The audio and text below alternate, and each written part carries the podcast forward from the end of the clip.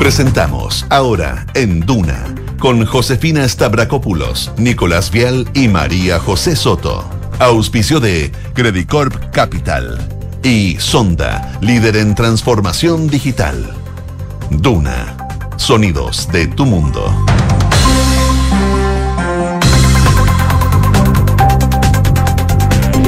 Segundos faltan para las 12. Muy buenas tardes. ¿Cómo están ustedes? Bienvenidos a una nueva edición de Ahora en Duna, acá 89.7. En Santiago en estos momentos 9,5 grados de temperatura. La máxima va a llegar hasta los 15, acompañado de nubosidad parcial. Está como despejado, pero no sé si es Como bruma. ni silla ni limonada. No, sí. Sí. se está despejando a poco. Sí, de a poquito. De a ¿Cómo poquito, están? pero hace frío. ¿Bien? ¿Tú? Bien, ¿Ustedes? bien. ¿Bien? ¿Todo Muerta de frío.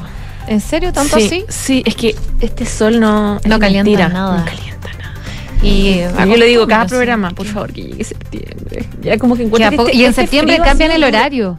Es verdad. Eh, ah, ¿verdad? Por horario de verano. El 3 de septiembre, si no me equivoco. Por ahí.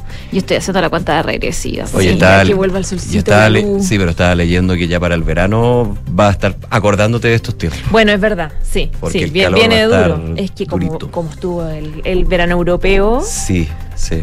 no, Pero duro. Europa siempre es más duro, parece. Mm. Durante el verano. Siempre tienen sobre 40. Nosotros no hemos pasado. Y en algunas 40, partes, sí. claro. Sí, claro. No, Bueno. hemos tenido igual altas temperaturas, 38, hemos llegado a tener 36, 38, ¿no? En- Sí, pero 40 no lo hemos sobrepasado, según lo que yo me acuerdo. No sé. Bueno, sensación térmica puede Yo creo que 41, 38 ya es harto, 42. igual. ¿Ah? No, o sea, que, nos va, que vamos a pasar mucho calor, lo vamos va a ver. hacer, lo vamos, pero aquí vamos a estar acompañándolo. Oye, varias cosas. Bueno, por supuesto, el reporte sanitario. Seguimos en pandemia. Ayer interpelaron a la ministra de Salud, María Begoña Yarza, y entre las cosas que dijo es que se viene la quinta dosis.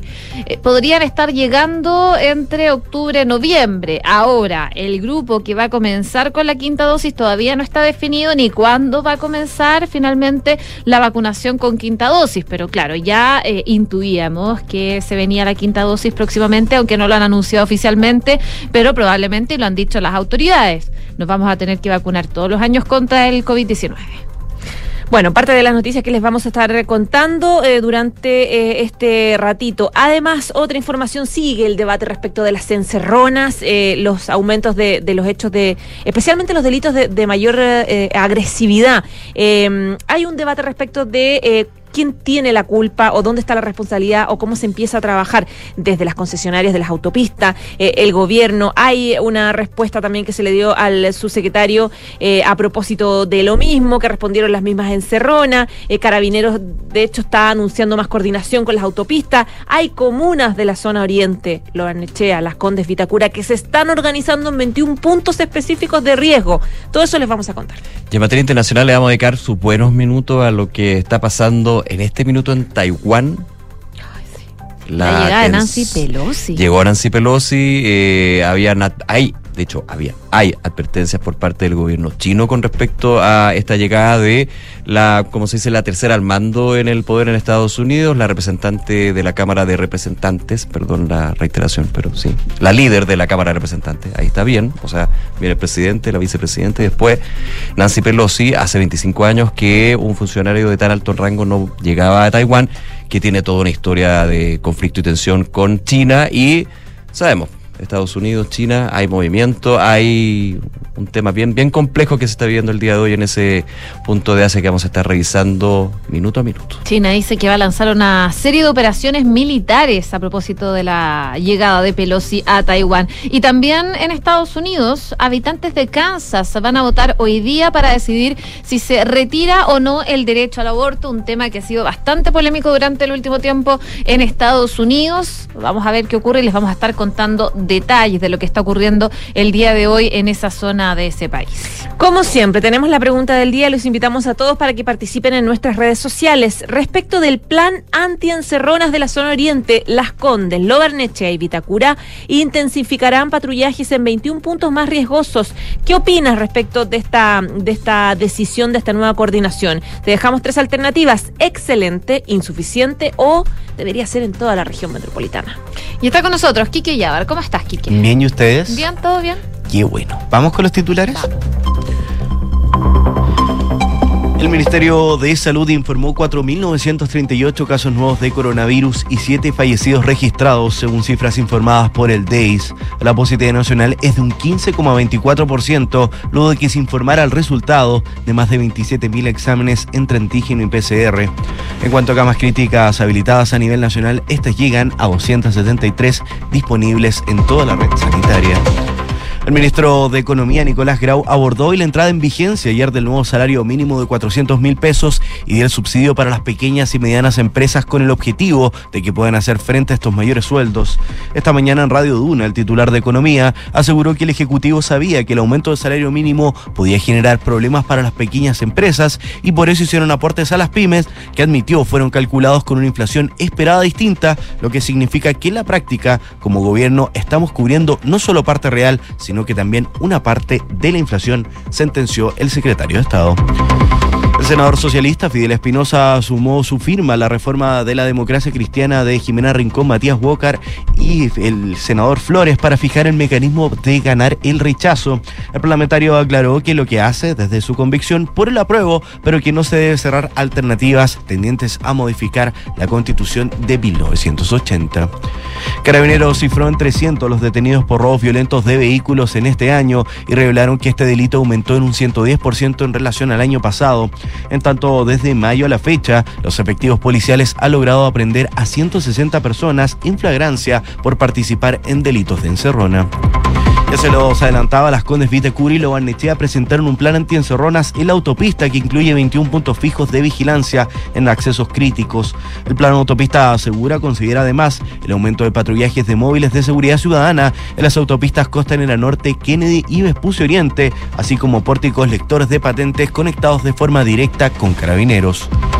El último informe de deuda amorosa desarrollado por la Universidad San Sebastián y Equifax reveló que en el periodo de abril-junio de 2022 el total de deudores morosos aumentó un 0,7% con respecto al trimestre anterior, llegando a más de 4.100.000 personas.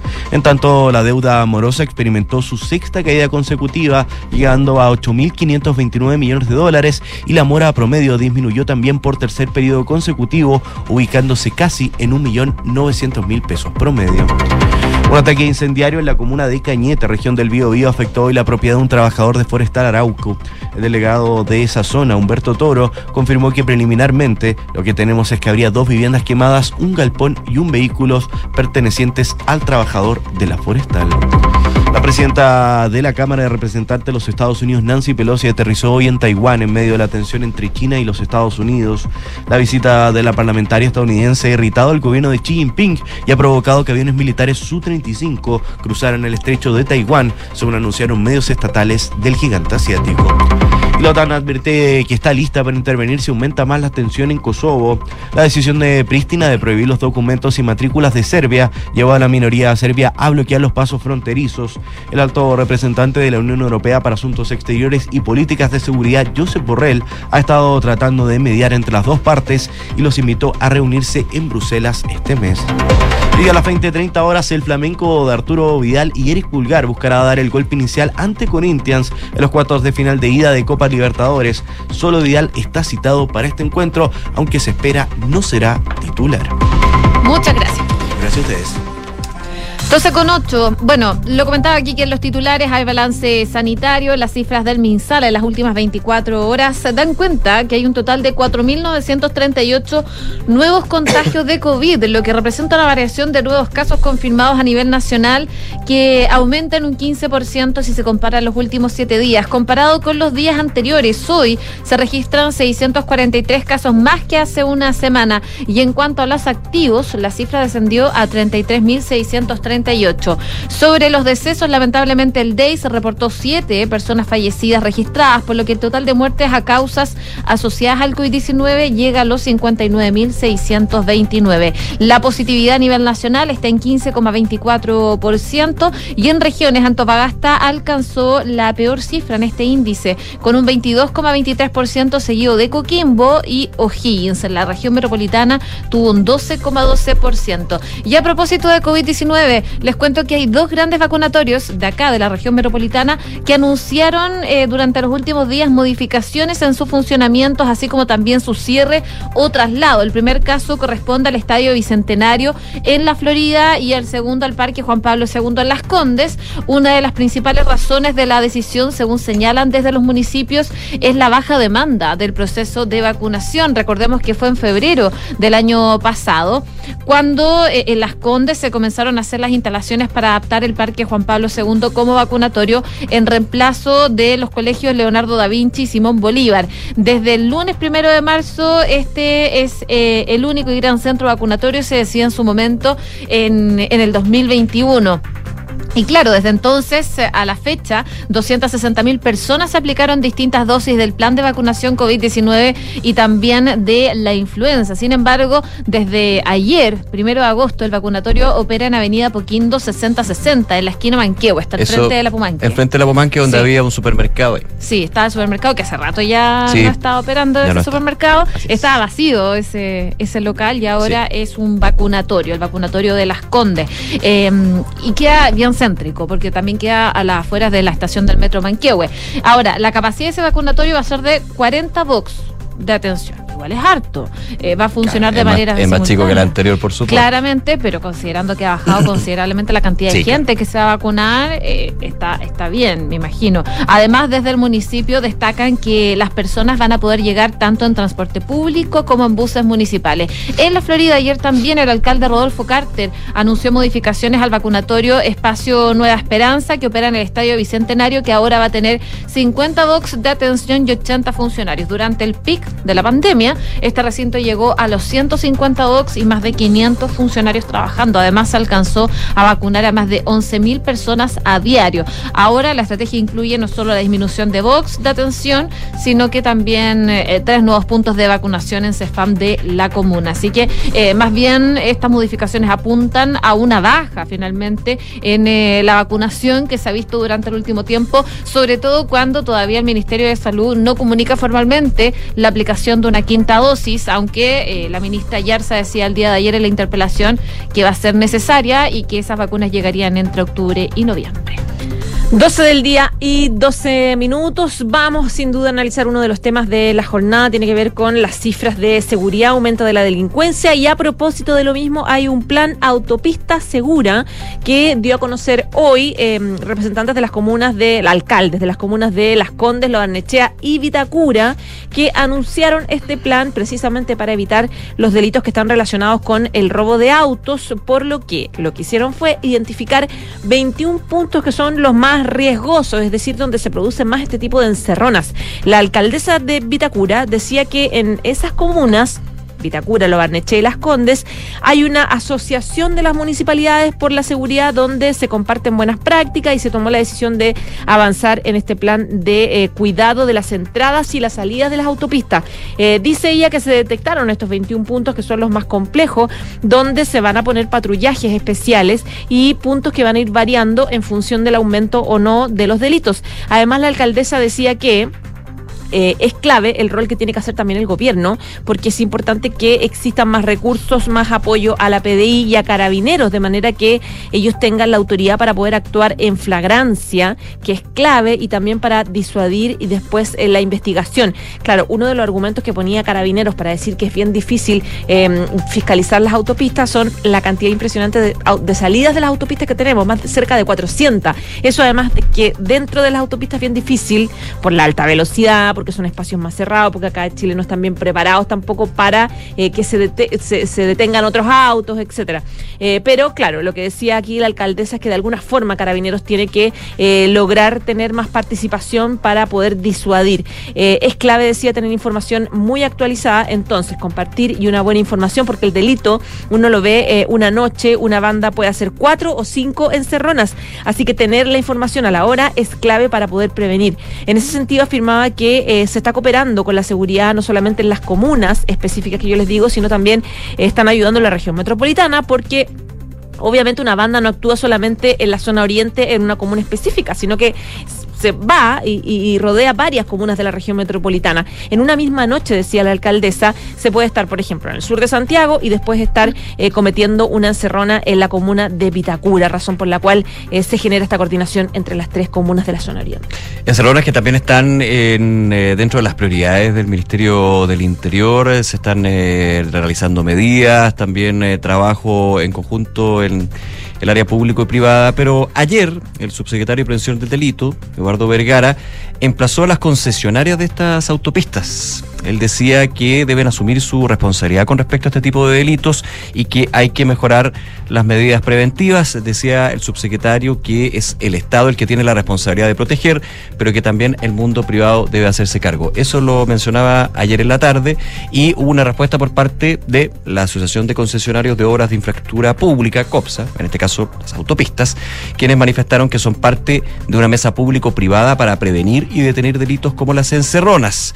Eh, en ese sentido, mediante un comunicado, COPSA dijo somos parte de esta mesa público-privada conformada por múltiples actores con el objeto de mejorar la identificación, prevención y detección de los delitos contra automovilistas cometidos en calles, avenidas y autopistas. En esta tarea, dice COPSA, trabajamos en estrecha alianza con el Ministerio de Obras Públicas, la Subsecretaría de Prevención del Delito, Carabineros, PDI, las aseguradoras, entre otros, ya que entendemos que, aun cuando la persecución y sanción de delitos corresponde a instituciones públicas, la coordinación, colaboración y trabajo serio y mancomunado entre diversos actores es clave para generar sinergias. En ese sentido, la Asociación de Concesionarios reiteró que todos los medios que hoy disponen, así como aquellos que se puedan agregar en el corto y largo plazo, están a disposición de las instituciones en beneficio de la seguridad de las personas, asegurando que están reforzando el apoyo, los recursos y también las herramientas para contribuir al trabajo de las eh, policías. Se enumeran varias medidas que se han desarrollado, pero lo que apuntan es que dentro de estas medidas, por ejemplo, en las eh, autopistas por parte de las concesionarias se han aumentado eh, temas como por ejemplo la iluminación, las cámaras, los detectores de patentes salen entonces ante este emplazamiento que realizó ayer el subsecretario de Prevención del Delito con respecto a la pregunta que muchos se hacen. ¿Quién tiene la responsabilidad? Claro. La autopista, el Estado, los dos, cuando finalmente te hace una encerrona y ya pasando todo el, El drama que significa, frustrado o no, da lo mismo, los dos son muy complicados, eh, finalmente cómo se le pone coto a esto.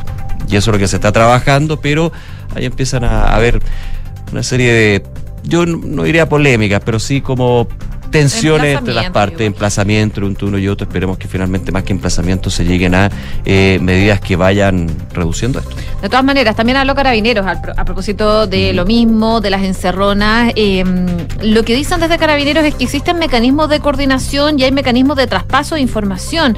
Y en este caso aseguran que hay que seguir perfeccionando todo lo que sean beneficios de la prevención para que no sigan ocurriendo estos hechos. Así por lo menos hablaba el director nacional de Orden y Seguridad de Carabineros, el general inspector Marcelo Araya, quien defendió el trabajo que se encuentra realizando actualmente Carabineros en conjunto con las concesionarias para prevenir y combatir el aumento de los delitos de encerrona y robos violentos a vehículos que se está perpetrando al interior de las autopistas. En el marco de este nuevo balance de la labor policial, desde Carabineros insistían en que los servicios policiales se están realizando actualmente al interior de las autopistas. Hay que distinguir la, la finalidad que tienen todos nuestros servicios, estos servicios extraordinarios y focalizados también dan cuenta de algunos sectores que involucran a las autopistas y se refería principalmente a lo que son las salidas y, las las inmediaciones. En esta línea, al ser consultado por la alternativa de eh, poner patrullas fijas al interior de las rutas, el general inspector Araya señaló que la institución se encuentra estudiando ya la medida, las acciones de fiscalización, por supuesto, que se requieren a nivel de seguridad, no solamente para los conductores, sino que también para el personal de carabineros. Eh, pero teniendo en consideración aquellas situaciones en las cuales de manera flagrante se observan seguimientos y algunas acciones que han derivado en detenciones en estos espacios, una cosa es eh, pillarlos en el momento y la inmediatez que en este caso obliga la intervención y otras cosas son un poco más eh, planificadas, pero que eh, requieren de otros espacios. Parte entonces de las declaraciones que da de car- eh, Carabineros, que no descarta patrullajes fijos y eh, destacó una coordinación también que están realizando con las concesionarias para poder evitar este tipo de hechos. 12 del día, 19 minutos. Cambiamos de tema y nos vamos al Congreso a propósito de una decisión que tomó Chile Vamos de ingresar a la Cámara de Diputados un proyecto para expresar al presidente Gabriel Boric su preocupación por una eventual, una eventual censura en TVN. Eh, luego de la salida polémica del periodista Matías del Río de la conducción de Estado Nacional, los jefes de la bancada de Chile Vamos ingresaron a la Cámara de Diputados un proyecto que eh, representar al presidente Gabriel Boric la preocupación de los diputados por una posible o eventual censura dentro del canal. La Cámara de Diputados, en el ejercicio de sus atribuciones, dice el eh, texto, eh, viene a representar al presidente su preocupación respecto de lo sucedido y las consecuencias en el ejercicio de la libertad de expresión, dice este mm, documento que está elaborado por representantes de Chile Vamos. El, em, en este tema el jefe de la bancada de los diputados de la UDI, que es Jorge Alessandri, decía que la situación es inédita en democracia, que la Cámara de Diputados es una garantía de democracia y que hay que defender esta situación y no, no, permitir eventuales eh, actos de censura. Dice que la carta de los tres directores o exdirectores de TVN denunciando una eventual censura nos anima a lo que eh, Chile Vamos le representamos al gobierno en esta situación. En esa línea también hablaba el jefe de los diputados de Bópoli, Francisco Undurraga, que decía que la Cámara de Diputados no puede dejar pasar una situación que eventualmente atente contra la libertad de expresión y la libertad de, prensa. Que exista un canal público debe dar garantía de pluralismo. Las burlas, decía, eh, del presidente de la República a periodistas, reclamaba el diputado de Reina Andrés Longton, que lo incomodan con sus preguntas, era solo el presagio de lo que podía pasar en, el canal público, que es censurar a quienes no piensen eh, lo mismo. Eso es extremadamente peligroso para la estabilidad democrática, donde la censura es el principio del fin de la democracia estable, decía el diputado de RN, em, confirmando y avalando esta, esta propuesta presentada de manera transversal por los diputados a través de sus bancadas, eh, este reclamo o este proyecto para expresar al presidente su preocupación por una eventual censura. 12 con 21. Seguimos revisando informaciones, por supuesto, acá en Duna. Hablemos de la situación de, la, de las pymes. Sí. Eh, y, de hecho una conversación que vamos a estar comentando también que tuvimos aquí en Duna, con, el, ministro, de Economía, que ya está generando tema, pero quería ir a un punto de los datos. ¿En qué sentido? Recordemos que ayer eh, comenzó ya a, aplicarse lo que es el ajuste al salario mínimo a 400 mil pesos, pero también el subsidio al sueldo mínimo para las pymes, porque recordemos que cuando se discutió en el Congreso el levantar, eh, el aumentar, digamos, el sueldo mínimo, también se decía, bueno, ¿qué pasa con las pymes? El Estado va a entregar una especie de bonificación, digamos, para poder llegar a esto durante un tiempo determinado. Eh, en concreto, eh, el aporte para las pymes, para que puedan hacer frente al alza del sueldo mínimo, creció desde 22 mil pesos a 26 mil pesos por trabajador en esta discusión. Y en ese sentido hay datos que son bien interesantes para ir viendo cómo está dándose esto, ¿ah? porque estaba aquí una nota de MOL apunta a que solo un poco más de la mitad del universo de pymes potencialmente beneficiarias de este subsidio lo ha solicitado, porque esto tiene que ser solicitado por la pyme. Según datos del gobierno, desde que se implementó el pasado 14 de junio, el beneficio ha sido solicitado por solo 112.715 empresas que representan un 52,3% del total. O sea, solo un 52 3% ha solicitado este subsidio para alcanzar el salario mínimo en su empresa, tomando en consideración que existe un universo de 215.393 empresas que son potenciales beneficiadas. No son todas las pymes, hay ciertos requisitos, pero de esta, un total de más de 215.000 podrían optar por este beneficio que es temporal, que se va a entregar hasta abril de 2023, siempre y cuando se cumplan las condiciones legales para ello. En este sentido, el monto de 26 mil pesos por trabajador con sueldo mínimo se va a entregar desde este mes hasta abril del próximo año. Y en caso que la inflación sea mayor a 7%, con ello se eleva el ingreso mínimo a 410 mil pesos, por ende el monto sube de 26 mil a 32 mil pesos entre enero y abril de 2023. ese está el dato y eh, estuvimos conversando durante la mañana con el ministro de Economía, justamente sobre estos temas. Tal cual. Bueno, el ministro analizó varias cosas. Por supuesto, el nuevo salario mínimo de 400 mil y cómo ha operado su implementación en el mundo de las pequeñas y medianas empresas. El que, como tú comentabas, incorpora este subsidio especial para aquellas empresas que hayan tenido ventas por hasta eh, 100 mil UF en 2021 y que tuvieron una ayuda para poder cumplir con esta nueva normativa. Bueno, en esta entrevista, el economista reconoció que la estimación para el alza de los precios que incorpora el proyecto se hizo con una inflación esperada distinta, pero destacó que, a su juicio, permite a la empresa acomodarse a los mayores precios de la economía. Escuchemos lo que dijo el ministro Grau esta mañana acá en Duna. Eh, Y eso es importante porque las pymes, la- las pymes, eh, digamos, eh, compran insumos, entonces, desde el punto de vista de su compra de insumos, la inflación les perjudica, pero también venden productos. Y desde, ese, desde esa perspectiva, parte de los Sí, productos pero- también los pueden vender un poco más alto. Sí, pero, por lo tanto, pero- la, infla- pero con, la inflación, inflación con inflación el margen se mantiene constante, vos, ministro. No, no, Bueno, por eso. No necesariamente. Exactamente, exactamente. Eso es lo que, ese era exactamente mi, mi punto. Entonces, eh, incluso en algunos casos pueden las pymes perder un poco, pero, pero lo que quiero decir es que las pymes, a diferencia de, la, de, las, de las personas, eh, la inflación le, tiene- le trae costos y beneficios, ¿no es cierto? En cambio, desde el punto de vista de los consumidores, son principalmente eh, costos. Ya, declaraciones del eh, ministro Grau en esta entrevista con Hablemos Zenov. Claro, en este análisis, el, eh, ministro de Economía destacó la incorporación del mencionado subsidio para las empresas de menor tamaño, ya que desde la perspectiva de las pymes, dice, el aumento de la inflación por sobre lo que nosotros esperábamos especifica que en la práctica, asegura el ministro, nosotros como gobierno estamos cubriendo no solo la parte real, sino que una parte de la inflación. Y consultado sobre el aumento del apoyo, que va a incrementar el monto del subsidio en 4 mil pesos, pasando de 22 mil a 26 mil, según el anuncio que hizo ayer, de hecho, el propio presidente Boric. El ministro Grau eh, destacó que el reajuste en caso de una mayor inflación está incorporado ya en la ley. Y aunque también reconoció que las empresas incluso pueden perder un poco con la escalada inflacionaria, remarcó la importancia del mecanismo y cómo se mejora eh, en medio de la tramitación parlamentaria. Dame un segundito ahí. Está errado el enfoque. Porque decir que, a ver, ¿a qué voy? Efectivamente la inflación eh, te pega como consumidor de forma distinta a una pyme.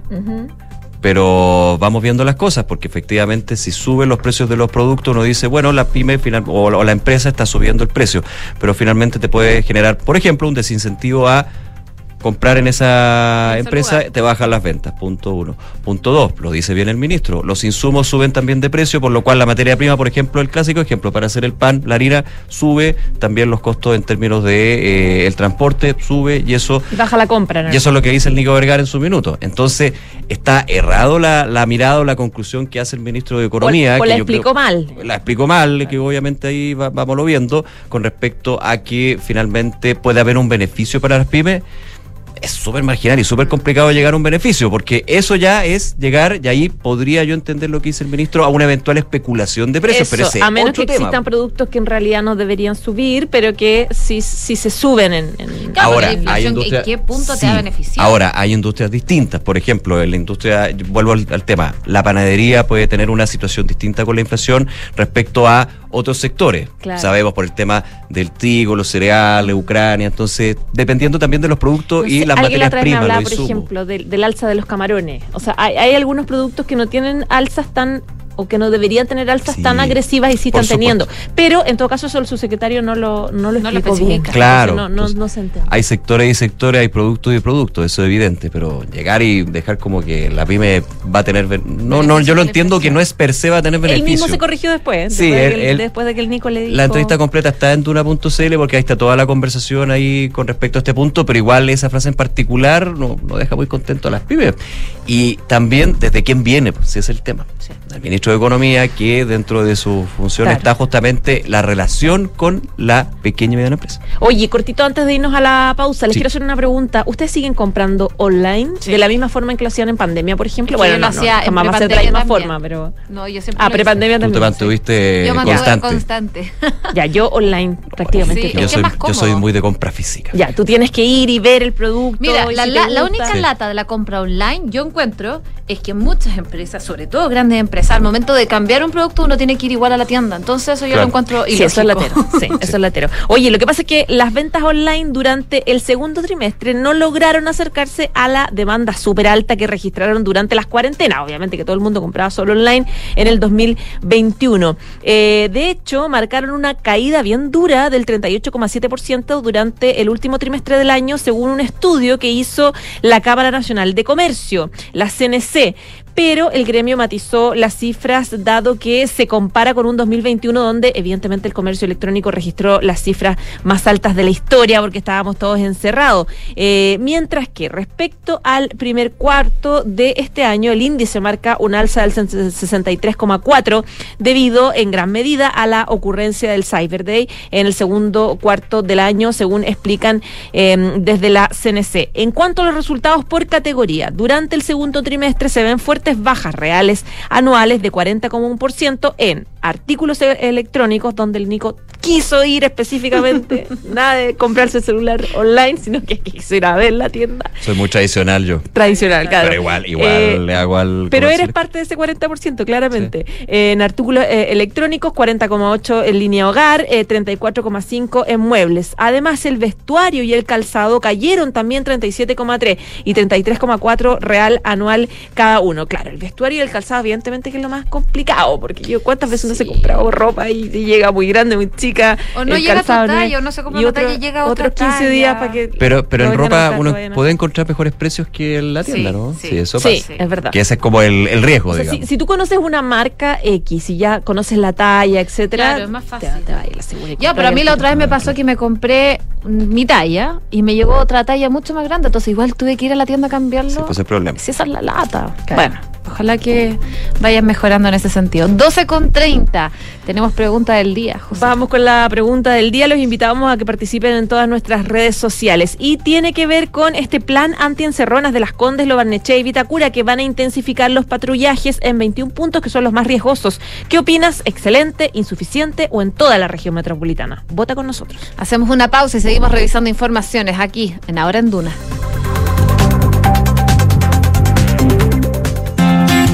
Último lanzamiento de Hexacon, la inmobiliaria de Smart Living. Es una experiencia única de diseño, refinamiento y full conectividad. Inserto en una de las esquinas más apetecidas del barrio El Golf. Conoce Isidora y Benjamín, sinónimo del diseño más exquisito. Un proyecto boutique con exclusivas unidades en el primer piso con jardín privado, cuatro penthouse en el último piso y una placa comercial en primer piso y zócalo. Conócelo en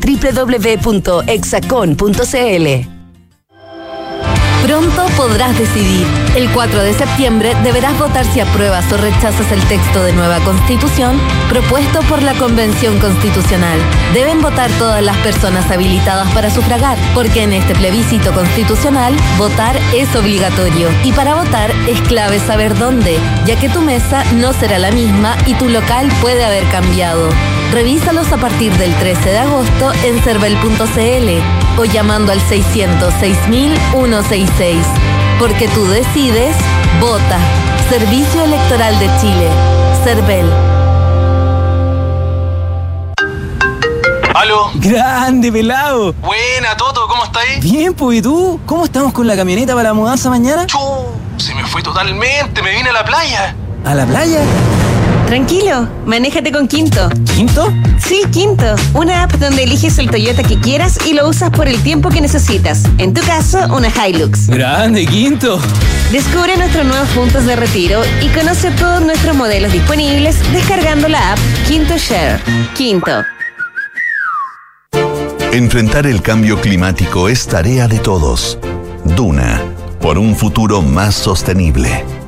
Las grandes extensiones de hormigón y asfalto, los pocos espacios verdes y las actividades humanas que liberan calor a la atmósfera han dado origen a un nuevo fenómeno climático conocido como isla de calor urbano, por su diferencia de temperatura con las zonas rurales circundantes.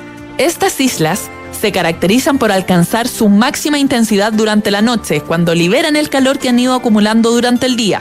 Un reciente estudio del Servicio Suizo de Meteorología cifraba en 6 grados Celsius el contraste de temperatura entre una ciudad y sus entornos rurales. La arquitectura bioclimática, infraestructuras y movilidad sostenible, impuestos verdes y ecobarrios son algunas de las soluciones para hacer frente a este nuevo fenómeno climático. Acciona, expertos en el desarrollo de infraestructuras sostenibles para recuperar el planeta. En Anglo American, la innovación está en el centro de todo lo que hacemos, buscando mejores formas de extraer y procesar minerales esenciales para nuestra sociedad, usando menos agua y menos energía, con la ciencia y la tecnología como principales aliados, colaborando con las comunidades, trabajando para un medio ambiente más saludable, con estrategias para enfrentar entre todos el cambio climático. Así en Anglo American avanzamos con un propósito claro, reimaginar la minería para mejorar la vida de las personas. ¿Qué significa estar contigo en la evolución digital? Es tener el cloud más grande de América con presencia local y 7.300 kilómetros de fibra óptica para conectar todo Chile con Latinoamérica. Es contar con el mejor y primer data center sustentable del país y entregar Big Data, Analytics, inteligencia artificial e Internet de las cosas al alcance de todas las empresas, desde las más pequeñas hasta las más grandes. En Claro Empresas te damos todo lo que necesitas para avanzar en tu digitalización. Claro Empresas, contigo en la evolución digital. Hola Nico, ¿cómo te fue en el doctor? Hola, en general bien, pero me tengo que operar, así que tengo que evaluar opciones. Tranquilo, revisa si tu cirugía está dentro de la campaña copago fijo de la alemana. Según tu cobertura de ISAPRE y seguro, el copago puede ser hasta cero. ¡Oh, qué bueno! Pensando en ti y en tu familia, Clínica Alemana te otorga copago fijo o copago cero en diversas cirugías con la calidad y seguridad de siempre. Infórmate de este beneficio y sus condiciones en clínicaalemana.cl. Clínica Alemana. Si es tu salud, es la alemana.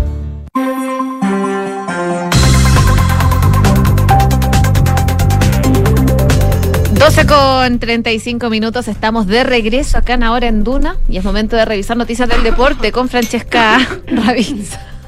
Está- se nos fue. No pudo. No pudo. Y aprovechó de desarmar toda la mesa. ¿Cómo están? ¿Está ahí, Fran? Bien, ¿y tú? Bien, ¿y ustedes? Bien. Perdón, el paso. No, está bien. Eh, Cosas que Ah, pasan. de invierno. Cosas de la Cosas época. que pasan No, en vivo, estamos en radio igual, en no, vivo. Tranquilo. Oye, a esta hora, bueno, es que en- eh, se está lanzando, se iba a lanzar la candidatura conjunta para el Mundial 2030 de Chile, Argentina, Uruguay y Paraguay. ¿Por qué digo se está lanzando? Se va a lanzar porque iba a ser a las 12 y media hora uruguaya, 11 y media hora chilena, pero debido a problemas climáticos no han podido aterrizar todas las personas que tienen que estar, entonces se ha ido atrasando esto. Ah, por eso se atrasa. ya. Por eso se atrasó. Pero eh, la presentación oficial va a ser en el Estadio Centenario de Montevideo. ¿Por qué? Porque ahí se realizó el primer mundial en la historia del fútbol que ganó Uruguay. Ahí por el año 1930. Entonces el objetivo principal de esta campaña y este lanzamiento conjunto es que el 2030, cuando se cumplan 100 años del primer mundial, el mundial vuelva a sus orígenes. Ahí está el gancho, el ese, gancho es el, comercial. ese es el gancho comercial que va Está bueno. a lo sentimental. Lo cierto, y Uruguay quiere estar al menos con dos sedes. Chile, por otra parte, también va a estar presente con cuatro sedes, según adelantó la ministra del Deporte, Alexandra Venado, que está en Uruguay junto al presidente de la NFP, Pablo Milat, adelantó que esta campaña conjunta de cuatro países va a ser austera y sustentable. Ese va a ser su gancho. ¿Y se puede hacer un mundial sus- eh, no, sustentable sí, estamos de acuerdo, pero austero. No, lo sé. Yo creo que ese Está porque difícil, esta. Porque lo que, lo que menos tienen los mundiales es austeridad. Y sobre todo que eh, la competencia directa que tiene hasta ahora oficial es Portugal, España.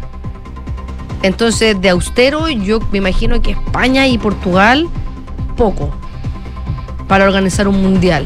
Bueno, Chile, si es que, si es que Chile propone Antofagasta, Santiago, Valparaíso y Concepción como sede. Obviamente los cuatro estadios van a ser modernizados, van a ser sustentables también porque eh, van a tratar de o, copiar el modelo de Rusia 2018 donde eh, los modernizaron con construcciones mecano. Ah, claro. Entonces eso también hace que sea un poco más sustentable y eventualmente, como pasó en Río 2016, que habían construcciones mecanos que después fueron movidas a otros sectores para que la infraestructura quedara en, en algunas poblaciones, algunas Hubo favelas. estadios que terminaron como viviendas sociales, de hecho. Claro, entonces ese, ese es el objetivo. La verdad es que, que es muy bonito en el papel, pero que no se nos olvide que tenemos Santiago 2023 a la vuelta de la esquina y la Villa Panamericana todavía no está hecha. Las piscinas todavía no están arregladas. O sea, ¿cómo Chile está pretendiendo organizar un Mundial 2030 cuando tiene un Panamericano 2023 que tal debe con la siempre dice que van a llegar pero si uno se pone a mirar la- las construcciones la infraestructura no, no están listas y queda en octubre del próximo año. Entonces eh, no sé yo lo veo en lo personal difícil sobre todo que sea sustentable. Por eso dicen austero pero un mundial no puede ser austero sobre todo como son los mundiales ahora. Todo el turismo que traen el, el- el- el impulso que le dan a la economía pero ya eso ya es, es harina de otro costal. Pero me parece difícil. Bueno, se va a definir, eso sí, eh, el- en el Congreso de la FIFA, que va a ser en noviembre del 2024. ¿Qué países son, perdón? Chile, Uruguay, Argentina y Paraguay. Argentina y Paraguay. Y por el otro lado está España y Portugal, que además No podría aparecer ninguna sorpresa, ¿no? de- se crea Marruecos también, que está ahí, pero que no- podría ser con España, digamos. Claro, eso, ¿no? también, pero no, no se sumó.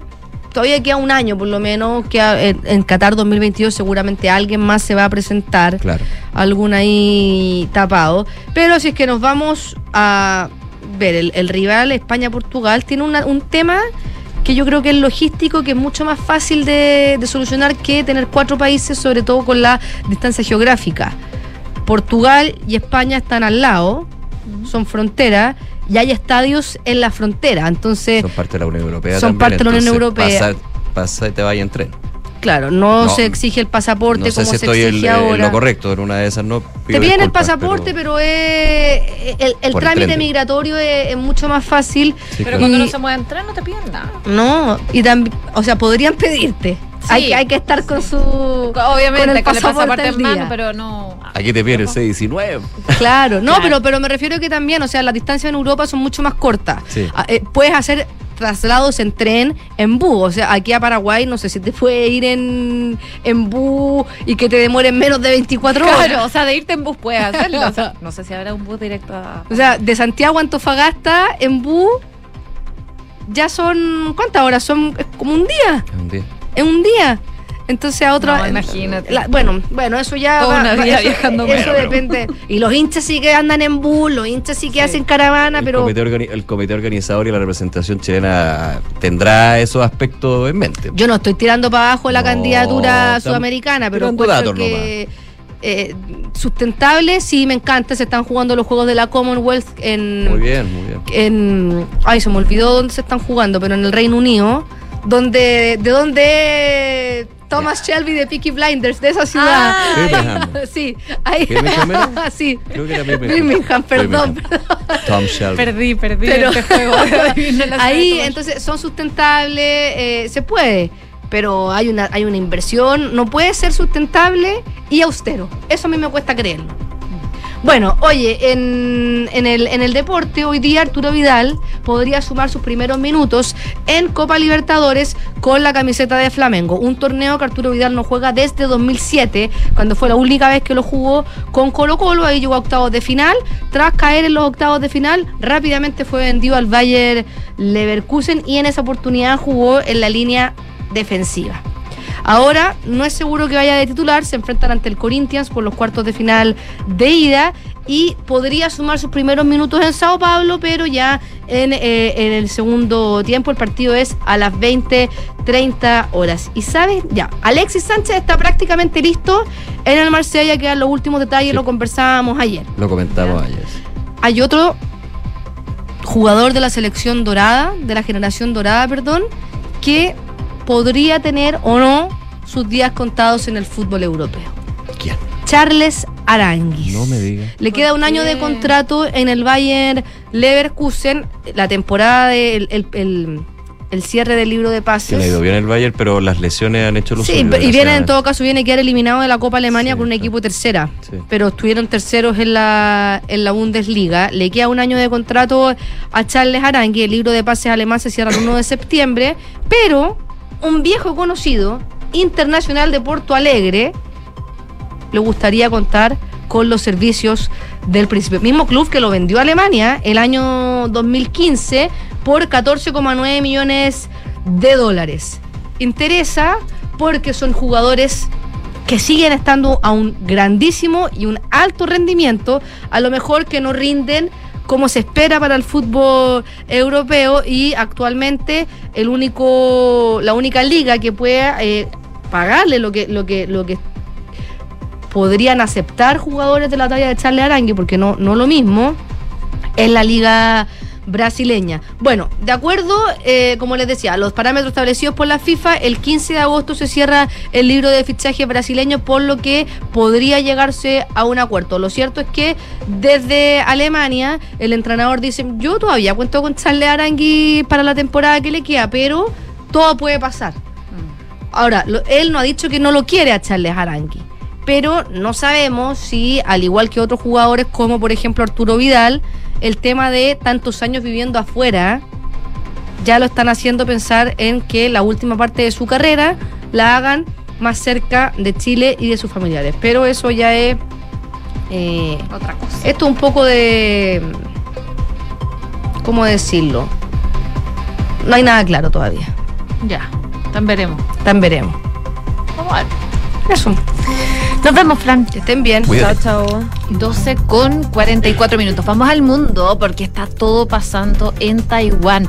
Eh, hay una web que se dedica a monitorear el tiempo real del tráfico aéreo en el mundo. Y esa web ha colapsado varias veces el día de hoy. ¿Por qué? Porque eh, hay un avión de la Fuerza Aérea Estadounidense que despegó de Kuala Lumpur durante la media tarde de ayer. A bordo iba Nancy Pelosi en dirección a Taiwán. Fue tanto eh, la expectativa que había que en algún momento llegaron a estar en esa web 630 mil usuarios conectados a la vez para ver dónde iba el avión de Nancy Pelosi, la presidenta de la Cámara de Representantes de Estados Unidos y el séquito que está de gira por Asia. Después de visitar Singapur y Malasia, la agenda oficial apuntaba a que la ruta iba a continuar por Corea del Sur y Japón, pero el avión de Pelosi hizo una parada eh, nada improvisada en Taiwán. Después de muchas especulaciones, hipótesis, incluso amenazas, el, el grupo de Pelosi, y, y algunos le dicen el culebrón de Pelosi, bautizado así durante las últimas dos semanas por la prensa china y estadounidense, ha culminado con un final que no gusta ni en Washington ni en Pekín. La segunda en la línea de sucesión al presidente de Estados Unidos, después de Kamala Harris, eh, llegó a la isla autónoma de China, considerada una provincia separatista. Eh, lo que mm, se decía en la capital de la isla, bienvenida Pelosi, gracias amigos demócratas por su firme apoyo a Taiwán y por supuesto eso no ha gustado nada. Para Pekín Pelosi ha cruzado una línea roja, los líderes chinos están acostumbrados a responder con amenazas de invasión cada vez que funcionarios de Washington visitan Taiwán. Hasta en 20 ocasiones, de hecho, congresistas, ex senadores y diplomáticos estadounidenses de segunda fila han viajado a Taiwán desde el 2018. Las amenazas de China normalmente se convertían en incursiones de casas chinos sobre la zona de defensa aérea de la isla, pero esta vez es diferente. ¿Por qué? Porque Nancy Pelosi es la política estadounidense de más alto rango en pisar Taiwán desde su predecesor republicano, Newt Gingrich, eh, cuando lo hizo en el 97. Pekín entiende el viaje como una provocación histórica de su mayor rival en el tablero geopolítico global. Esto en medio de una nueva guerra fría entre las dos superpotencias. En el gigante asiático están convencidos de que Washington está moviendo fichas en dirección a romper su tradicional postura ambigua bajo la cual mantiene relaciones con Taiwán a la vez que reconoce la posición de Pekín. Solo hay un gobierno chino en todo el territorio de habla mandarina. Así que está complicada la cosa eh, en Taiwán con la llegada de Nancy Pelosi. Veíamos cómo aterrizaba el avión, mientras que desde China están amenazando fuertemente eh, con esta llegada de Nancy Pelosi, la tercera en el rango de mayor poder en Estados Unidos. Claro, y el punto importante aquí es que eh, Washington y Taipei tienen fuertes lazos, según una, una nota que estoy leyendo del Washington Post, tienen fuertes lazos económicos y militares, a pesar de que Estados Unidos siempre ha mantenido esta posición, como tú decías, eh, ambigua, que de alguna forma es conveniente para seguir relacionándose, pero sin embajadas, digamos. Eh, la ley, por ejemplo, de 1979 establece que Estados Unidos va a poner a disposición de Taiwán, la ley me refiero a la de Estados Unidos, eh, este país pone a disposición de Taiwán los artículos de defensa y los servicios de defensa en la cantidad que sea necesaria para permitir que Taiwán mantenga suficientes capacidades de auto, autodefensa. Y ambos tienen cargos diplomáticos de facto. Estados Unidos tenía el Instituto Americano de Taiwán, que inauguró con un edificio gigante en la zona. Y Taiwán eh, también tiene la Oficina de Representación Económica y Cultural de Taipei, que está precisamente en Washington, razón por la cual ellos tienen una relación de cercanía en lo económico, en lo militar. Recordemos que China reclama a Taiwán como parte de su territorio y reaccionó incluso antes de la visita de ella, reaccionaba con furia, de hecho, a los informes de una posible visita y de hecho la, prensa china, oficialista china, advertía que podía, em, eh, China podía responder usando la fuerza militar, algo que por lo menos se está empezando a ver, según consigna la prensa china que está oficialista. Eh, según eh, la prensa china que está dando a conocer el mundo, los medios de comunicación del mundo, eh, hay varios aviones eh, chinos casas que ya cruzaron el estrecho de Taiwán, mientras se concreta, ya se concretó, digamos, ya está ya Nancy Pelosi que estaba arribando esta mañana a la isla. Bueno, lo que decía la prensa, los medios de comunicación chinos, es que cruzaron el estrecho de Taiwán estos aviones en momentos de la tensión entre ambos países. Aviones casa Su-35 de China están cruzando el estrecho de Taiwán, indicaba la cadena pública china CGTN, sin más precisiones que eso. Es evidentemente un alarde de fuerzas que eh, se va aumentando en las últimas horas. Beijing, que está reclamando la soberanía de Taiwán, incluso no descarta invadir la isla, envió a un buque destructor del ejército chino a unos 80 kilómetros de las costas de la isla Lan Lanyu, al oeste de Taiwán, según la agencia de noticias isleña CNA. El destructor tiene un radio de vigilancia de 380 metros a nivel del mar y hasta 560 kilómetros y monitorea el espacio aéreo a su alrededor. Además, cuatro buques de guerra estadounidenses, entre ellos portaaviones, navegaron a las aguas del este de Taiwán, en lo que la Marina estadounidense calificó como un despliegue de rutina. La situación fue comparada por la prensa china como la crisis de los misiles de Cuba, con la crisis de los misiles de Cuba en octubre del 62, que es uno de los máximos momentos de tensión durante la Guerra Fría. Por lo tanto, lo que decía la prensa china es que esta es la versión del estrecho de Taiwán, también llamado Formosa, de la crisis de los misiles en Cuba. Estados Unidos es el provocador, dice China, a través de sus medios de comunicación. El mundo está observando si Pelosi va a apretar el gatillo con sus propias manos, advertía el diario Global Times, instrumento de propaganda del régimen chino. 12,51. Y en una nota aparte en Estados Unidos, recordemos que en junio se anuló por parte de la Corte Suprema de ese país el eh, fallo Roe versus Wade. El histórico fallo que eh, eh, da la, la libertad de, al aborto, de, de, practicar el aborto de los distintos a nivel nacional y eso se va aplicando a los estados de ese país. Bueno, ya se había anunciado, se genera toda una discusión y polémica. Finalmente la Corte Suprema eh, confirma y se anula este caso y viene otro paso, que es que los estados, recordemos en el carácter federal que tiene Estados Unidos, vayan realizando consultas para efectivamente ver en qué situación se mantiene este tema en particular. Y, esto va a ser en Kansas. Eh, la primera consulta eh, los habitantes de ese país van a votar este martes para decidir si se retira o no el derecho al aborto de la Constitución en este estado tradicionalmente conservador, porque ahí también se van a dar esas diferencias. Los que quieren el cambio, partidarios del CINE, esta consulta, afirman que permitiría a los legisladores regular la interrupción legal del embarazo sin injerencia de la justicia los habitantes de Kansas. Bueno, prohibir el aborto no es el objetivo oficial de la campaña de las entidades, pero de todas maneras muchos lo interpretan de esa forma. Los partidarios del no observan con ansiedad los estados vecinos de Missouri y Oklahoma que impusieron restricciones casi totales. El primero incluso prohíbe el aborto en casos de violación o incesto. En Kansas, un congresista conservador local presentó este año, de hecho, un proyecto de ley que contempla vedar el aborto sin excepción, ya sea por violación, incesto o para proteger la vida de la madre. Hasta ahora, el aborto es legal en Kansas hasta las 22 semanas de embarazo. Las menores necesitan autorización de sus padres. Eh, va a ser relevante entonces lo que suceda con esta consulta el día de hoy a los habitantes de este estado que van a votar sí o no por el derecho al aborto o su regulación, digamos, en, en términos de ese punto. 12 con 53 minutos. Estás en Ahora en Duna Vamos a la macrozona sur eh, porque un nuevo ataque incendiario se registró en las últimas horas en el sur del país. En esta ocasión el hecho ocurrió en Cañete, en la región del Biobío, donde dos viviendas, una bodega y un vehículo fueron quemados por un grupo de desconocidos quienes llegaron encapuchados y movilizándose en varias camionetas. Carabineros llegó hasta el lugar en el sector rural de eh, Huape para iniciar las indagatorias del hecho que se produce en una comuna que está en estado de excepción. Además, bomberos acudió para controlar las llamas. La policía uniformada informó que alrededor de 20 sujetos ingresaron al lugar a rostro cubierto, como les comentaba, y eh, con armas de fuego cortas y largas movilizados en cinco vehículos. Los antisociales derribaron la puerta de acceso en una de las casas quemadas y obligaron a una residente, una mujer adulta, a salir para luego iniciar los incendios. En su ida eh, efectuaron disparos en el aire. En el lugar los antisociales dejaron un panfleto con una leyenda que dice libertad para los presos mapuches, a los huelguistas por los caídos. Eh, de hecho, eh, el ataque fue reivindicado por el grupo Resistencia Mapuche Lefkenche. Em, y lo que según se explica por parte de bomberos es que recurrieron con dos unidades del Cuerpo de Bomberos de Cañete.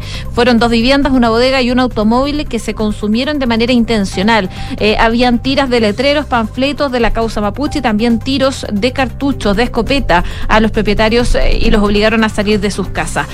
Ayer también se registraron tres hechos similares en la región de la Araucanía, uno en un club aéreo de Curacautín, donde un grupo de sujetos incendió tres aeronaves. También durante la madrugada en la comuna de Lautaro, desconocidos quemaron una casa, un jeep y una cuatrimotro. Y en eh, tanto, en tercer hecho, se registró en Victoria, donde fueron quemados dos máquinas forestales. Así que lamentable la situación que se está viviendo en la macrozona sur en pleno estado de excepción. 12 del día y 55 minutos. Seguimos revisando información local a propósito también de la situación de eh, seguridad en distintos puntos del país. Eh, a propósito de lo mismo y del problema de la inmigración, especialmente en la zona norte, es que la ministra del Interior anunció una visita a la región de Tarapacá y afirmó que el gobierno no tiene ningún complejo, eh, complejo en restringir los pasos que sean irregulares. Dijo ella, nuestro gobierno no tiene ningún problema, ningún complejo en restringir el paso a quienes ingresen por zonas que no están habilitadas, dijo la ministra Siches en su viaje a la región de Tarapacá, eh, programada para este jueves. Todo esto en medio de su exposición ante la Comisión Investigadora sobre Resguardo del Orden Público y ante la instancia de los parlamentarios respecto a cómo está el problema en la macrozona norte, la ministra aseguró que no van a tener una mirada complaciente con lo que ocurre en la zona. Esta visita se suma a la que, recordemos, también va a ser mañana el subsecretario de, eh, del Interior también, Manuel Monsalve, Arica, para ver cómo se está avanzando en combatir con el crimen organizado, en particular con lo que está haciendo, eh, eh, como, con lo que está haciéndose la investigación respecto del grupo criminal Tren de Aragua, que recordemos, el fiscal regional de Arica dijo que está totalmente desarticulado, algo que generó hartas críticas y debate también en distintos sectores. Pero claramente el Ministerio de Interior se despliega en el norte del país a propósito de eh, manejar estos problemas de seguridad en la zona. 12,56. El dólar hoy día está mirando Taiwán. Y de hecho yo lo estuve revisando en la mañana. ¿Ya? Eh, comenzó al alza, punto de, cambio, de inflexión con respecto a las bajas sostenidas que hemos visto y que hemos comentado entre el precio del cobre que ha subido, la intervención del Banco Central, el programa de intervención del Banco Central, que lo llevan desde los mil pesos hasta 890 el día de ayer, ¿cierto? Bueno, ahora está en 902 pesos con 39 centavos. Vuelve a los 900 pesos. Esto es un alza de 1,26% con respecto al día de ayer, que significa o representan 11 pesos de avance. En algún minuto en la mañana todo muy atento a lo que sucedía con la llegada de la líder de la Cámara de Representantes de Estados Unidos, Nancy Pelosi, a Taipei, capital eh, de Taiwán. La tensión y todo lo que comentamos en este bloque está obviamente teniendo un impacto en el eh, activo refugio por excelencia. El dólar en ese sentido ya hace que suba en los mercados internacionales, entre ellos el nuestro. Al inicio de las operaciones, de hecho, subía poquito, subía 20, centavos, 30 centavos, era bien, bien marginal, eh, a la espera de que llegara el avión ahí empezó a subir un poco más, dos pesos lo vi yo en algún minuto, y ahora ya con la mm, líder demócrata en Taiwán y los trascendidos, las comunicaciones que llegan de un lugar a otro, está subiendo 11 pesos. Obviamente, no solamente por lo de Taiwán, pero yo me imagino vamos a estar revisándolo después en información privilegiada con su respectivo pantallazo. Muy atento a un día de tensión entre Estados Unidos, Taiw- eh, China en este caso, Taiwán entre medio, y súmale una papa a la cazuela, digamos Claro. que esto ha sido como la tónica. Así que a esta hora 1,26% sube el dólar en nuestro país, nuevamente superando esta barrera de los 900 pesos, llegando a 902 pesos con 39 centavos. 12 con 58. Vamos a la pausa. Antes la pregunta del día, José. que es la siguiente. Respecto del plan antiencerronas, las Condes, Lobarneche y Vitacura intensificarán patrullajes en 21 puntos más riesgosos. ¿Qué opinas? ¿Excelente, insuficiente o se necesitan toda la región metropolitana? Vota con nosotros. Vamos a estar profundizando ese tema ¿eh? en eh, los próximos minutos. Hacemos una breve pausa y volvemos con más informaciones aquí en Ahora en Duna. En Credit Corp Capital buscamos ampliar sus horizontes. Invierta internacionalmente, también desde Estados Unidos, que cuenta con un entorno regulatorio altamente desarrollado y reconocido a nivel global. Con nosotros encontrará una asesoría personalizada para sus decisiones financieras. Buscamos construir relaciones de confianza que nos permitan ser más que su asesor de inversión. Queremos ser su aliado estratégico de por vida para usted y su familia. Credit Corp Capital, aliados potenciando sus decisiones. En Sonda, trabajamos para que disfrutes tu vida, impulsando la innovación y el desarrollo de soluciones que acompañen la transformación digital de las organizaciones de hoy. Cuenta tú también con el respaldo, agilidad y eficiencia del líder en transformación digital de la región. Conócenos en sonda.com. Porque en Sonda trabajamos para que disfrutes tu vida. Sonda, make it easy. ¿Sabías que si inviertes en UF te resguardas con un activo seguro y que no para de crecer? Por eso, el mejor consejo que puedo darte es que inviertas en departamentos. El mejor momento para hacerlo es hoy. No dejes pasar más tiempo y asesórate con Ingebec Inmobiliaria. Ellos te ayudarán a encontrar un proyecto de inversión a tu medida, con la rentabilidad y plusvalía que buscas. Descubre más en ingebecinmobiliaria.cl.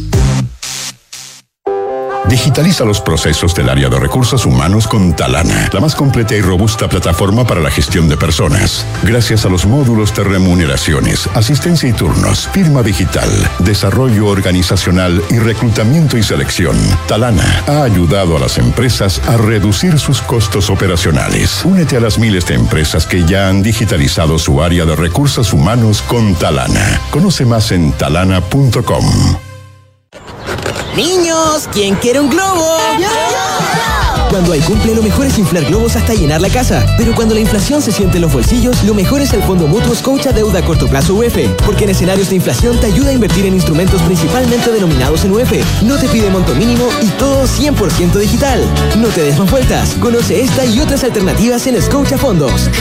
Infórmese de las características esenciales de la inversión en fondos mutuos establecidas en sus reglamentos internos y en scotiabankchile.cl. Infórmese sobre la garantía estatal de los depósitos en su banco o en cmfchile.cl. Marca registrada de Bank of Nova Scotia. Utilizada bajo licencia.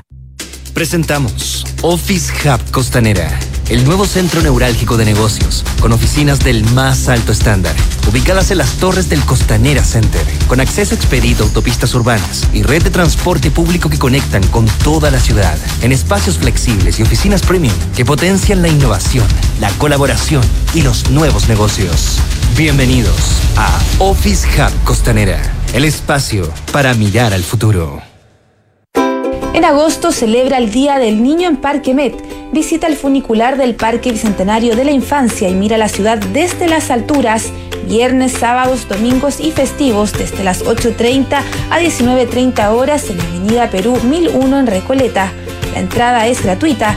Más información en redes sociales arroba Parque Met Minbu. CB Galería es un espacio de espíritu amplio en Vitacura, donde podrás encontrar seis de los más honderos restaurantes de Santiago. Galerías de arte con exposiciones que invitan a ser descubiertas, vanguardistas tiendas de diseño y decoración, una chocolatería premium, una pastelería boutique y servicios bancarios y de turismo. En CB Galería conviven el arte, la gastronomía, la arquitectura, la botánica y el diseño, que fluyen en una experiencia que te invita al ocio recreativo. Alonso de Córdoba 4355 Vitacura, www.cbgalería.cl.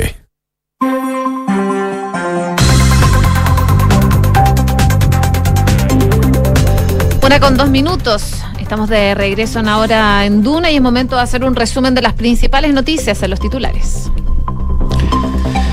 La ministra del Interior, Isquia Siches, aseguró hoy en la Comisión Investigadora de Resguardo del Orden Público de la Cámara de Diputados que el Ejecutivo ya trabaja en fortalecer el número de funcionarios de la policía militarizada, incluyendo la eliminación, la eliminación digo, de la disposición que prohíbe tener tatuajes a los postulantes y la incorporación de civiles para labores administrativas.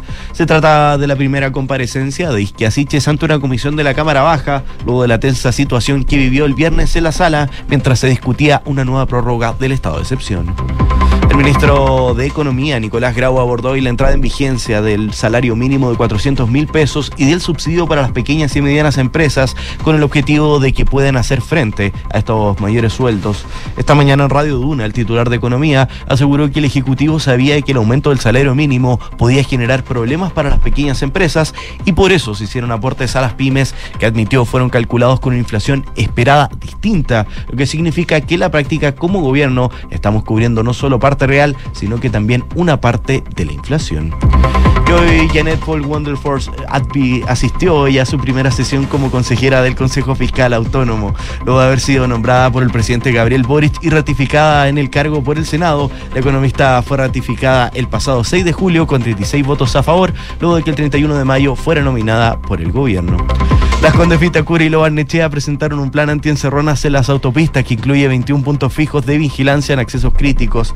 El plan autopista segura considera además el aumento de patrullajes de móviles de seguridad ciudadana en las autopistas Costanera Norte, Kennedy y Vespucio Oriente, así como pórticos lectores de patentes conectados de forma directa con carabineros.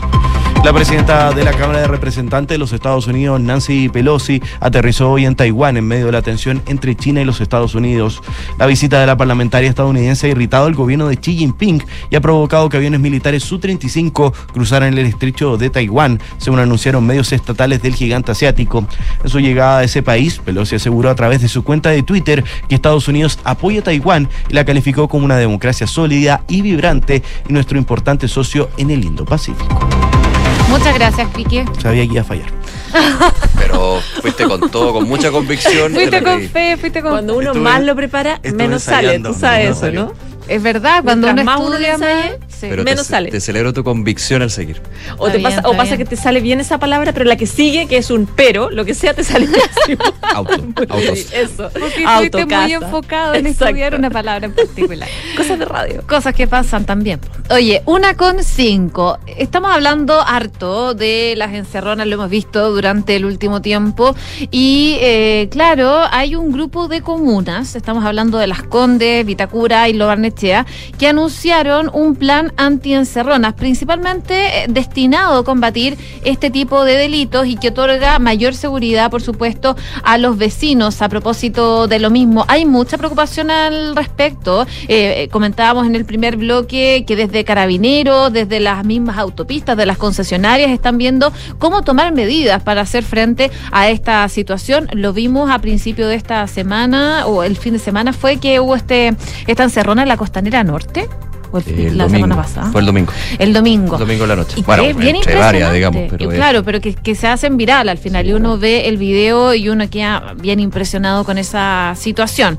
Bueno, por lo mismo se están eh, buscando tomar medidas que hagan frente a esto y eh, como les comentaba, estas tres comunas eh, hicieron un plan autopista segura, que es un trabajo coordinado entre las tres comunas que van a disponer 21 puntos fijos en los accesos más críticos de las autopistas, así como patrullajes en eh, 12 móviles de seguridad ciudadana dentro de las mismas. Esto, por supuesto, con el fin de poder evitar eh, casos como el que se registró el domingo que comentábamos cuando se produjo este intento de encerrona eh, y una serie de disparos también al interior de la costanera norte. Así que eh, es parte de lo que se está viendo. Se va a analizar de manera diaria los datos que se recopilen entre estos tres municipios con el objetivo de poder identificar los puntos más complejos en los cuales actúan los delincuentes y así también tomar eh, medidas para poder combatirlo. Así que va a ser igual un trabajo que se va a realizar a largo plazo porque van a tener que recopilar los datos para poder seguir trabajando con las diferentes municipalidades. Este plan eh, principalmente tiene dos ejes. El primero es tener patrullajes en las entradas y salidas de las autopistas, para lo cual se han detectado ya algunos puntos claros donde hay más delitos. Em, Además de, eh, por supuesto, eh, quieren que los pórticos se trabajen de manera coordinada y tener una información que sea actualizada. Para eso queremos abordar este tema. Estamos al contacto ya con la alcaldesa de Las Condes, Daniela Peñalosa. Alcaldesa, ¿cómo está? Muy buenas tardes.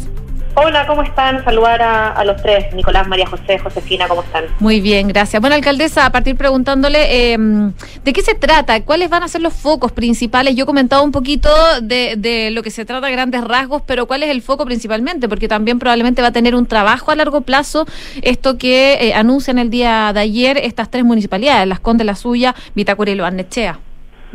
A ver, efectivamente en el, en el contexto de, de la violencia desmedida y del aumento de las encerronas, eh, es que las tres municipalidades que ya trabajamos coordinadamente en una asociación, eh, nos dijimos, bueno, tenemos que salir luego a responder y a tener propuestas ante esta situación.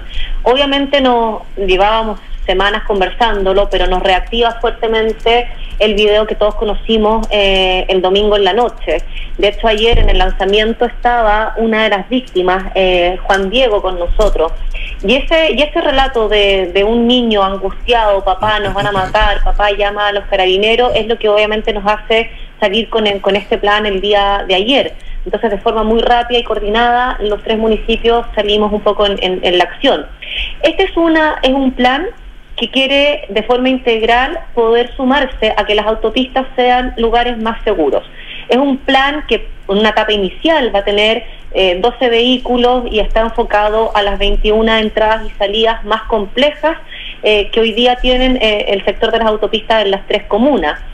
Eh, y esto porque siempre el delito es muy móvil y va variando, entonces no puede ser una acción o una estrategia fija, sino que debemos tener la flexibilidad para ir cambiando los puntos, cambiando los horarios, aumentar dotación, etcétera.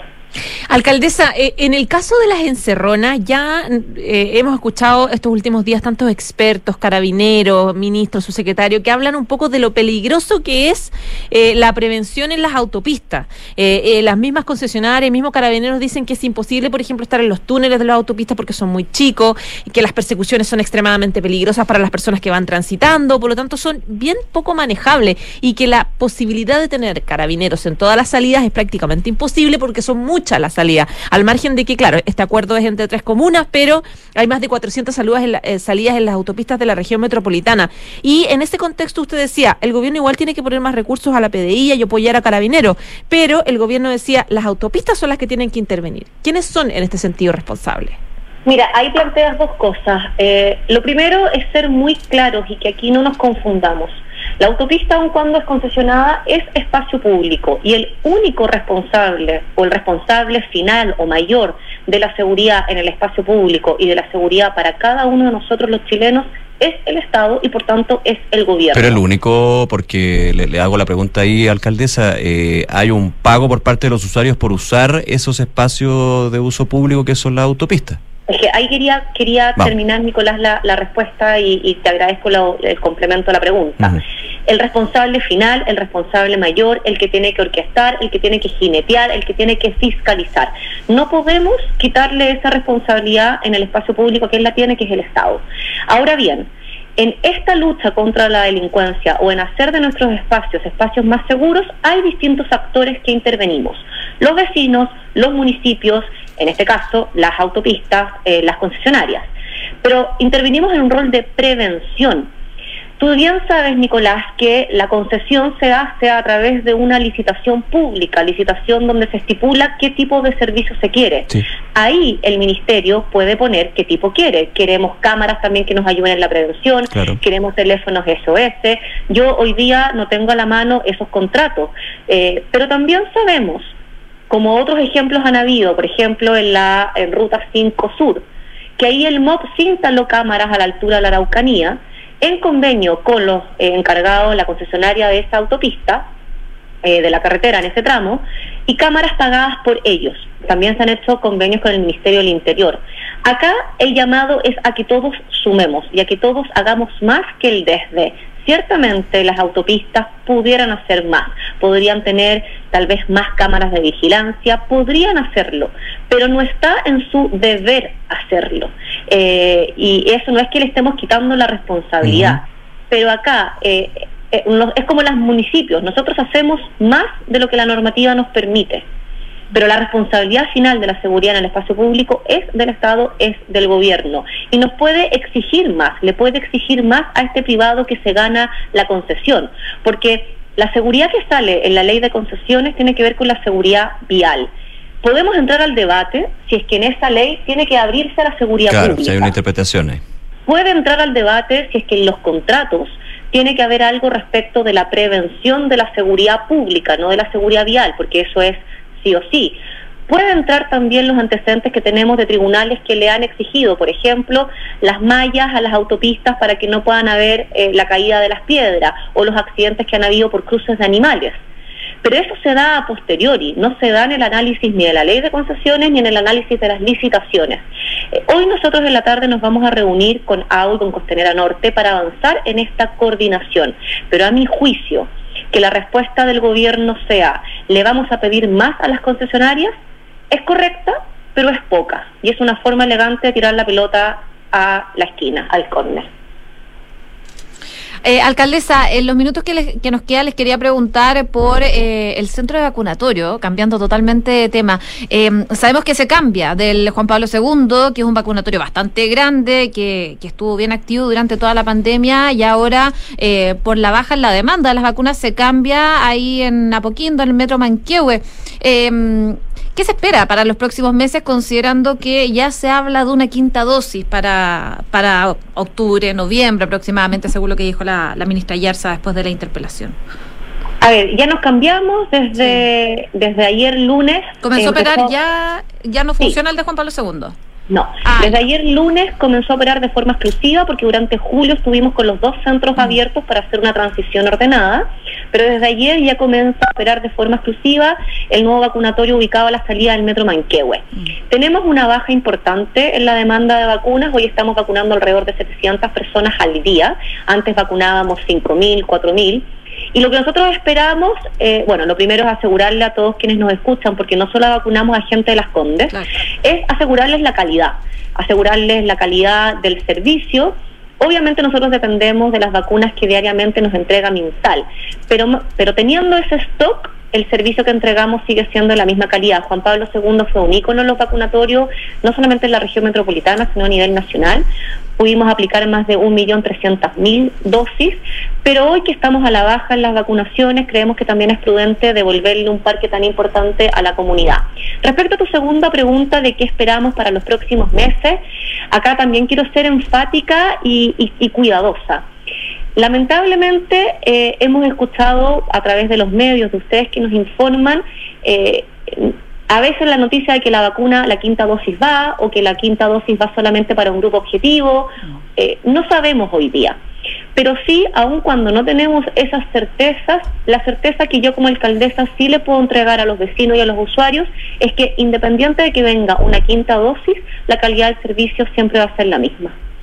Muy bien, alcaldesa de las Condes, Daniela Peñalosa, muchas gracias por esta conversación con Ahora en Duna, que esté muy bien.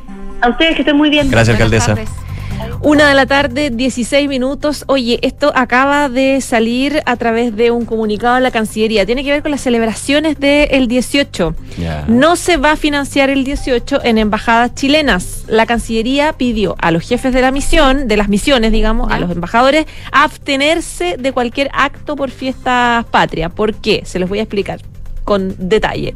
La subsecretaria de Relaciones Exteriores, Jimena Fuentes, firmó una circular en la que pidió a todos los funcionarios del ministerio que no hagan ningún tipo de evento en el marco de las fiestas patrias que signifiquen un gasto fiscal en una actitud de austeridad, obviamente, con miras a respetar el instructivo de austeridad y eficiencia que está impulsando el gobierno. En el documento cuya emisión eh, publica EMOL, la autoridad señala que en el marco de la política de austeridad y eficiencia de los recursos, instruida por la presidencia, junto con reiterar eh, que su aplicación es obligatoria, se reitera eh, el punto 8 del documento en referencia a lo suscrito por el presidente y en él se dice que gastos en representación, protocolo y ceremonial. Se establece que los ministerios de servicios no pueden hacer celebraciones generales ni aniversarios que impliquen desembolsar gasto fiscal. En virtud de lo anterior, no se puede arrendar infraestructura para actividades eh, que sean de instrucciones y se pide a los jefes de la de diplomáticos abstenerse de hacer celebraciones de fiestas patrias. ¿Qué opinan? Hay que ser una vaca. Hay que hacer.